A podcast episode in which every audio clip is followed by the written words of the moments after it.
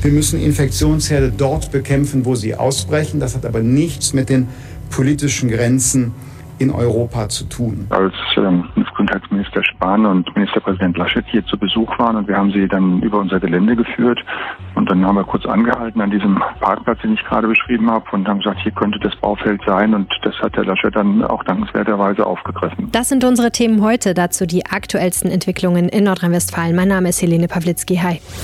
Coronavirus in NRW. Die Lage am Abend. Ein Podcast-Spezial der Rheinischen Post. Herzlich willkommen. Täglich am Abend die wichtigsten Infos zur Corona-Krise in der Region. Das bekommt ihr hier bei mir. Möglich ist das, weil viele von euch uns mit einem RP Plus Abo unterstützen. Vielen, vielen Dank. Wer mitmachen will, rp-online.de slash Aufwacher-Angebot. Kaum haben die Geschäfte, Fitnessstudios und Grundschulen wieder auf, geht die Politik zum nächsten Punkt über. Wie sieht es denn jetzt aus mit unserem Urlaub? NRW-Ministerpräsident Armin Laschet hat das Thema in einem Interview mit unserer Redaktion aufs Tapet gebracht. Jetzt wird munter diskutiert, insbesondere in der Unionsfraktion. Seit Wochen darf nur nach Deutschland einreisen, wer einen wichtigen Grund hat. Das sind beispielsweise Lastwagenfahrer, Angehörige medizinischer Berufe oder Berufspendler. An den Grenzen zu Dänemark, Frankreich, Luxemburg, der Schweiz und Österreich gibt es stationäre Grenzkontrollen. Ja, so klappt das mit dem Urlaub im Sommer natürlich eher nicht, zumal ja auch noch viele Flieger auf dem Boden bleiben.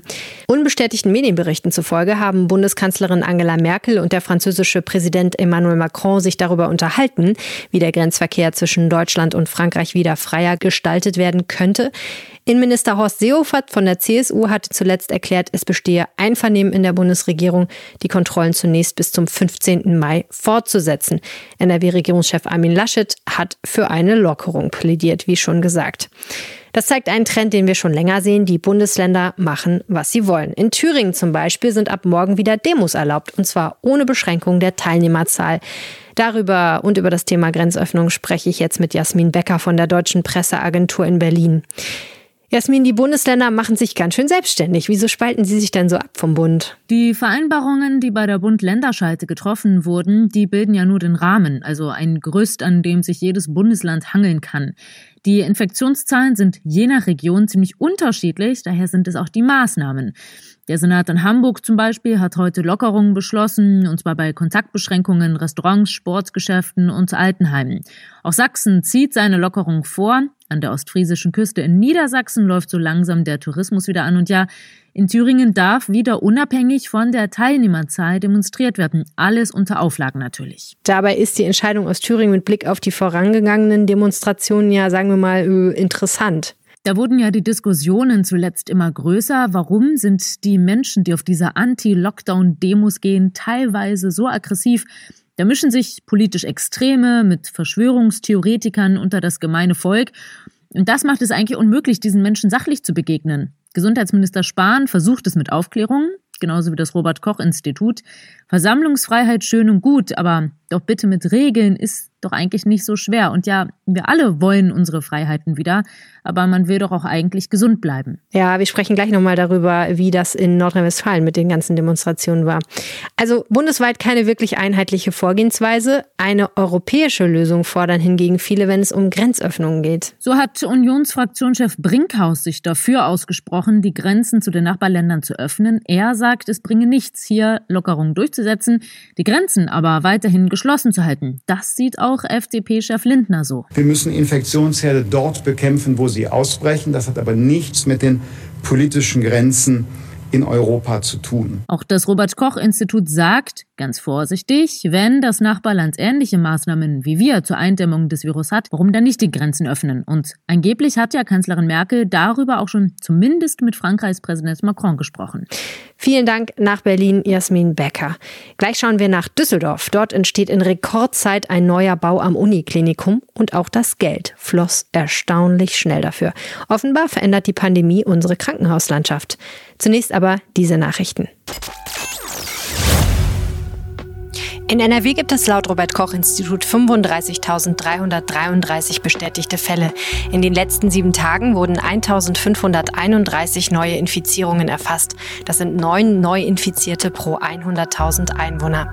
1.456 Menschen sind in NRW an den Folgen einer Covid-19-Erkrankung gestorben.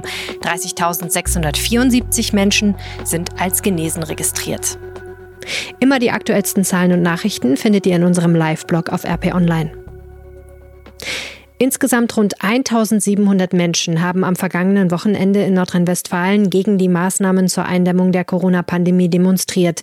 Es gab mehr als 50 Versammlungen. Dabei sei es zu Straftaten und Übergriffen gekommen, teilte das NRW-Innenministerium am Montagabend mit. NRW-Innenminister Herbert Reul von der CDU sieht bei einigen Demonstrationen gegen die Corona-Maßnahmen die Grenzen der Demonstrationsfreiheit erreicht. Dies sei der Fall, wenn der Mindestabstand unterschritten und Passanten und Polizisten bewusst angehustet werden, hatte Reul am Montag in Düsseldorf gesagt. Zudem missbrauchten Extremisten von links und rechts den Protest für ihre staatsfeindlichen Zwecke. Er werde das Thema auf die Tagesordnung der nächsten Innenministerkonferenz im Juni setzen, kündigte Reul an. NRW-Wissenschaftsministerin Isabel Pfeiffer-Pönskin hat Details einer neuen Corona-Epidemie-Hochschulordnung bekannt gegeben. Sie ermögliche es Unis und Fachhochschulen, Prüfungen online durchzuführen. Außerdem könnten mündliche Prüfungen in Klausuren umgewandelt werden oder andersherum.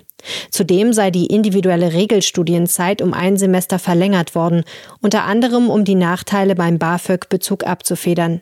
Die Hochschulen hätten sich entschieden, das Sommersemester 2020 auch weiterhin digital stattfinden zu lassen, so Pfeiffer Pönsken weiter. Mit dieser Entscheidung habe man den 780.000 Studierenden in NRW Planungssicherheit gegeben. Das Robert Koch Institut bewertet den Wiederanstieg der sogenannten Reproduktionszahl über die Schwelle von 1 zurückhaltend. Die R-Zahl könne auch künftig um 1 herum schwanken. Der Verlauf müsse beobachtet werden, sagte RKI-Vizepräsident Lars Schade am Dienstag in Berlin. Ursache sei, dass sich die Zahl täglicher Neuinfektionen kaum mehr verringere und sich einem Plateau nähere. Es sei daher umso wichtiger, die Hygieneregeln weiter einzuhalten. Schade wörtlich, das Virus ist nicht weg. Die Gefährdung sei aber deutlich geringer als noch vor vier Wochen. Die Bundesregierung will Arbeitnehmer mehr unterstützen, die kurzfristig einen Angehörigen pflegen müssen. Das Pflegeunterstützungsgeld, das man statt des Lohns bekommt, wenn man jemanden pflegt, soll es statt zehn Tagen demnächst 20 Tage lang geben. Ein entsprechender Gesetzesentwurf liegt unserer Redaktion vor. Geholfen werden soll auch Arbeitnehmern, die die Pflege ihrer Angehörigen kurzfristig neu organisieren müssen, weil wegen Corona Pflegekräfte wegbrechen. Pflegezeit soll mit weniger Vorlaufzeit beim Arbeitgeber beantragt werden können. Außerdem sollen Arbeitnehmer Pflegezeit, die sie nicht ausgeschöpft haben, nachholen können. Die Linksfraktion im Bundestag kritisiert, dass die vorhandenen Testkapazitäten derzeit bei weitem nicht ausgeschöpft werden. Es sei gut, dass die Kapazitäten auf inzwischen rund eine Million Tests pro Woche ausgeweitet worden seien, sagte Fraktionschefin Amira Mohamed Ali. Sie äußerte sich jedoch verwundert darüber, dass in der vergangenen Woche nur gut 300.000 Tests erfolgt seien. Man müsste viel mehr testen, gerade auch im Pflegebereich, verlangte die linken Politikerin. Dabei solle es auch verdachtsunabhängige Tests geben. Zur Behandlung schwerer Infektionen hat die Europäische Arzneimittelbehörde EMA ihre Empfehlungen für den begrenzten Einsatz des Wirkstoffs Remdesivir ausgeweitet. Er könne nun zusätzlich bei bestimmten stationären Patienten angewandt werden, die nicht auf Beatmungsgeräte angewiesen seien, teilte die EMA mit. Eine klinische Studie aus den USA hatte darauf hingewiesen, dass die Verabreichung bei Covid-Patienten die Zeit bis zu einer Genesung um mehrere Tage verkürzen könnte. Den ersten Ergebnissen zufolge führte das Medikament allerdings nur zu einer geringfügig niedrigeren Sterblichkeitsrate. Nach der Absage des Oktoberfests will die Stadt München neue Wege gehen. Buden und möglicherweise auch bestimmte Fahrgeschäfte könnten den Überlegungen zufolge dezentral an verschiedenen Orten in der Stadt aufgestellt werden. Es sei kein Wiesenersatz, betonte der Münchner Wirtschaftsreferent und Wiesenchef Clemens Baumgärtner von der CSU am Dienstag. Es gehe vielmehr darum, den Sommer in der Stadt zu gestalten und zugleich den unter den Folgen der Corona-Krise leidenden Schaustellern zu helfen. Vergleichbare Pläne aus anderen Städten seien ihm nicht bekannt, so Baumgärtner. Interessant könnten die Pläne aber sicherlich für Düsseldorf sein, wo die Schausteller immer noch nach einem Ersatz für die Rheinkirmes suchen. Angesichts neuer Infektionsfälle in der chinesischen Millionenmetropole Wuhan haben die dortigen Behörden die Testung der gesamten Bevölkerung angeordnet. Wie chinesische Medien berichteten, hat jeder der 13 Stadtbezirke nun zehn Tage Zeit, um die Testung der insgesamt 11 Millionen Einwohner in die Wege zu leiten. Manches geht in der Krise langsamer als vorher. Manches geht aber auch ganz schnell, so wie an der Uniklinik in Düsseldorf.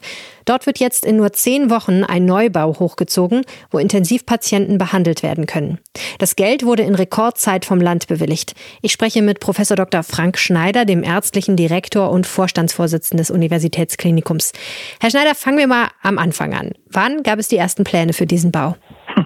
Also die Pläne für mehr Intensivkapazität, also mehr Betten für stationäre Patienten, die intensivpflichtig sind, also schwerstkrank sind, gibt es eigentlich in Düsseldorf schon sehr lange. Wir haben relativ wenig Intensivbetten am Universitätsklinikum in Düsseldorf im Vergleich zu den anderen Universitätskliniker in Nordrhein-Westfalen. Das hat historische Gründe, keiner kann das mehr genau erkennen. Und wir haben eigentlich eine Erhöhung dieser Intensivkapazität schon in vielen Plänen mit dem Wissenschaftsministerium diskutiert gehabt. Also die Pläne sind schon lange da. Viele Bauvorhaben, gerade bei unserem Standort, scheitern ja daran, dass die öffentliche Hand zu wenig Geld dafür hatte. Und jetzt kommt ja noch Corona dazu, wo klar ist, Sie brauchen noch deutlich mehr Intensivkapazitäten. Ja, das war eigentlich ja auch der Anlass, dass wir gesagt haben, hier nutzen wir die Chance, einerseits den Standort langfristig zu ertüchtigen, aber auch insofern Gutes zu tun, dass wir die Intensivkapazität, die wir vielleicht brauchen, auch im Rheinland, dass wir die in kurzer Zeit in drei Monaten zur Verfügung stellen können. Und wir haben überlegt, wie können wir das machen. Wir haben ja das ZOM 2, das ist das äh, Zentrum für operative Medizin, unser einzigster Neubau in den letzten 30 Jahren, den wir hier auf dem Gelände haben. Und daneben ist ein Parkplatz. Und wir haben uns überlegt, es wäre eigentlich sinnvoll, dass wir direkt an die OPs, an die Intensivstationen, die da auch sind, einen Bau, ich sag mal, anflanschen über einen sogenannten Skywalk, also eine Verbindungsbrücke, wo wir auf zwei, drei Geschossen Betten reinstellen können, die dann auch entsprechend eingerichtet werden können als Intensivstationen. Und wir hatten das als, ähm, ich glaube am 31. März war das Bundesgesundheitsminister Spahn und Ministerpräsident Laschet hier zu Besuch waren. Und wir haben sie dann über unser Gelände geführt und dann haben wir kurz angehalten an diesem Parkplatz, den ich gerade beschrieben habe und haben gesagt, hier könnte das Baufeld sein und das hat der Laschet dann auch dankenswerterweise aufgegriffen. Erklären Sie doch mal bitte für Laien, was muss ein Krankenhaus normalerweise tun, damit es einen solchen Neubau bekommt? Also was muss da alles konzipiert, beantragt, eingereicht werden? Also wir haben solche Pläne bergeweise schon gemacht. Wir nennen das in Nordrhein-Westfalen für die Universitätskliniker Masterpläne. Äh, Masterpläne für Bau, für IT-Infrastruktur, für andere Dinge gibt es und äh, diese Masterpläne für das Bauen und die äh, Infrastruktur aktualisieren wir auch ständig. Diese Masterpläne werden dann mit dem Wissenschaftsministerium regelmäßig besprochen, mehrfach jährlich. Dann wird priorisiert, ähm, dann wird überlegt von seitens des Ministeriums mit dem Finanzministerium, aber auch mit unserem Aufsichtsrat beispielsweise vom Klinikum. Ist das wichtig, ist das nicht wichtig? Ähm, auch wenn es wichtig ist, gibt es dann manchmal eine Liste, wo man in vielen Jahren erst drankommen könnte. Also das ist ein sehr beschwerlicher Weg, ein außerordentlich beschwerlicher Weg, der oft viele, viele Jahre dauert und oft auch Jahrzehnte. Ja, diesmal ist es schneller gegangen, was ja vermutlich an der aktuellen Lage liegt. Genau, das liegt nur an der aktuellen Lage. Wir haben erreichen können, dass wir mit der Politik ähm, ein Agreement getroffen haben, dass wir sehr schnell im Bauen sind. Wir haben eine super Bauabteilung. Ähm, wir haben verschiedene Angebote eingeholt von sogenannten Modulbauherstellern. Das sind im Prinzip die Fertiggaragen, die man nebeneinander stellt, die man natürlich innen entsprechend herrichtet. Hier als Intensivstation, was extrem aufwendig natürlich ist, ähm, haben diese Pläne dann dem Land vorgelegt. Das ist vor zwei Wochen im äh, Landes ähm, dann im Kabinett zunächst gewesen. Das ist dann positiv beschieden worden in einem Gesamtprogramm, wie man auch die Universitätskliniker in Nordrhein-Westfalen ertüchtigen kann, jetzt mit der ähm, Corona-Pandemie umzugehen. Das sind etwa 100 Millionen Euro, die da bewilligt worden sind und die dann ähm, zur letzten Entscheidung an den sogenannten Haushalts- und Finanzausschuss des Landtags gegangen sind. Und der hatte dann ja letzte Woche auch grünes Licht gegeben und seitdem geht bei uns nichts mehr still, weil wir das eben vorbereiten und bauen. So wie Sie das jetzt schildern, klingt das extrem funktionell, aber nicht unbedingt sehr hübsch, wobei Ihnen dieser Bau ja weit über die Corona-Krise erhalten bleiben wird. Ja, also ich, wenn Sie sich vorstellen, dass eine Fertiggarage sehr hübsch sein könnte, wenn man den ganzen Beton nicht mehr sieht und den können Sie natürlich verkleiden.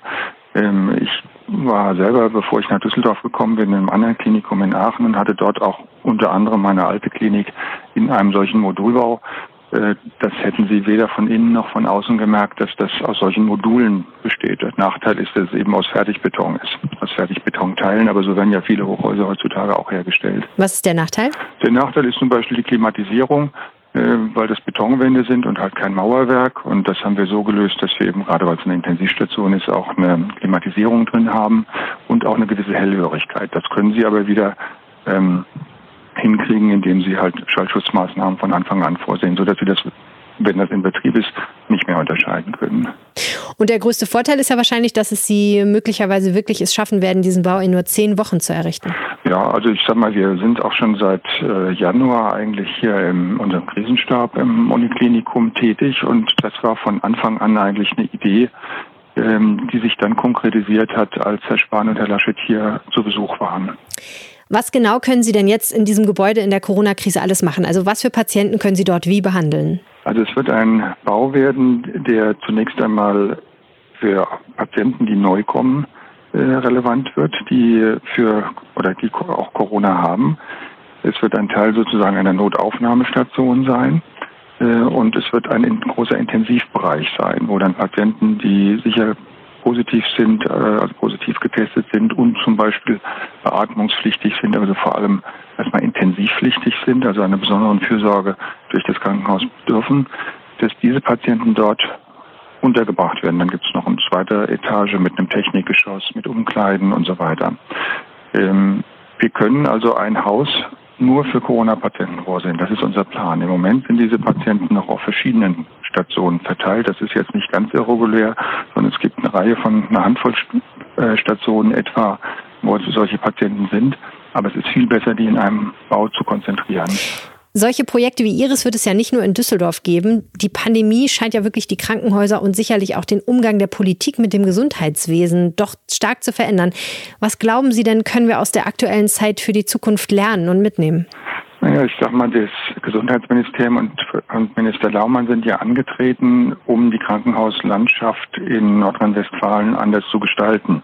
Dazu gibt es äh, konkrete Pläne, es gibt Gutachten, wonach vor allem kleinere Häuser geschlossen werden sollen, Dinge zentralisiert werden sollen und so weiter. Ich glaube, dass diese Diskussion zunächst mal in Deutschland völlig vom Tisch sein wird. Und ich glaube, das ist auch gut so. Ich glaube, dass wir dezentral Krankenhauskapazität brauchen in verschiedenen Versorgungsstufen, wie wir das nennen. Das bedeutet, dass wir einerseits in der Fläche ganz viel Kapazität brauchen, auch wenn sie mal leer steht und auch wenn sie es mal nicht refinanziert. Aber ich glaube, es ist, äh, wie man so schön sagt, im Rahmen der Daseinsfürsorge wichtig, dass jeder Mensch in Deutschland sehr schnell auch in einen stationären Bereich im Krankenhaus gehen kann. Und dann brauchen wir natürlich eine gewisse Ertüchtigung auch für die sogenannten Maximalversorger. Also das sind ja im Wesentlichen die Universitätskliniker die bisher die, für die gleiche Leistung auch das gleiche Geld bekommen, aber einen viel höheren Aufwand haben, um diese Leistung äh, darzustellen. Und äh, wir haben als seitens der Universitätsklinik Caro eben auch jetzt gerade mit diesen Patienten, mit den Covid-Patienten Forschung gemacht wird, wo wir neue Medikamente entwickeln wollen, wo wir neue diagnostische Verfahren äh, entwickeln wollen, wo wir an Impfungen dran sind, auch in Düsseldorf diese ganzen Bereiche mitbespielen, dass das auch vielleicht wertgeschätzter wird. Und auf der anderen Seite natürlich neben dieser Infrastruktur Krankenhäuser die Wertschätzung auch den Mitarbeitenden gegenüber. Pflegekräfte, Ärzte, aber auch diejenigen in der Küche, im Transportdienst und in allen anderen Bereichen wie der Verwaltung beispielsweise, die wirklich ihr Letztes geben im Moment in dieser Krise, um das gescheit hinzubekommen. Und ich glaube, da sind wir in, in Düsseldorf auch ein richtig guter Standort. Vielen herzlichen Dank fürs Gespräch. Sehr gerne. Bis zum nächsten Mal. Das war Coronavirus in NRW, die Lage am Abend. Wenn ihr eine Frage habt, schickt mir eine WhatsApp, gerne auch als Sprachnachricht. Die Telefonnummer lautet 0171 90 38 099. Weitere Informationen dazu findet ihr auf rp-online.de slash coronapod. Ihr könnt mir auch eine Mail schreiben an helene.pawlitzki at rheinische-post.de oder ihr findet mich auf Twitter at Helene Pawlitzki. Wenn euch das Format gefällt, empfehlt gerne den Aufwacher-Podcast weiter. Dort findet ihr diesen Podcast im Feed oder schaut auf rp online vorbei, rp-online.de www.ftf.de slash coronapod. Da findet ihr auch immer die aktuellsten Folgen. Weitere Entwicklungen erfahrt ihr morgen früh, wie gewohnt im Aufwacher und natürlich jederzeit in unserem Live-Blog auf RP Online. Bis morgen und bleibt gesund. Ciao. Mehr bei uns im Netz www.rp-online.de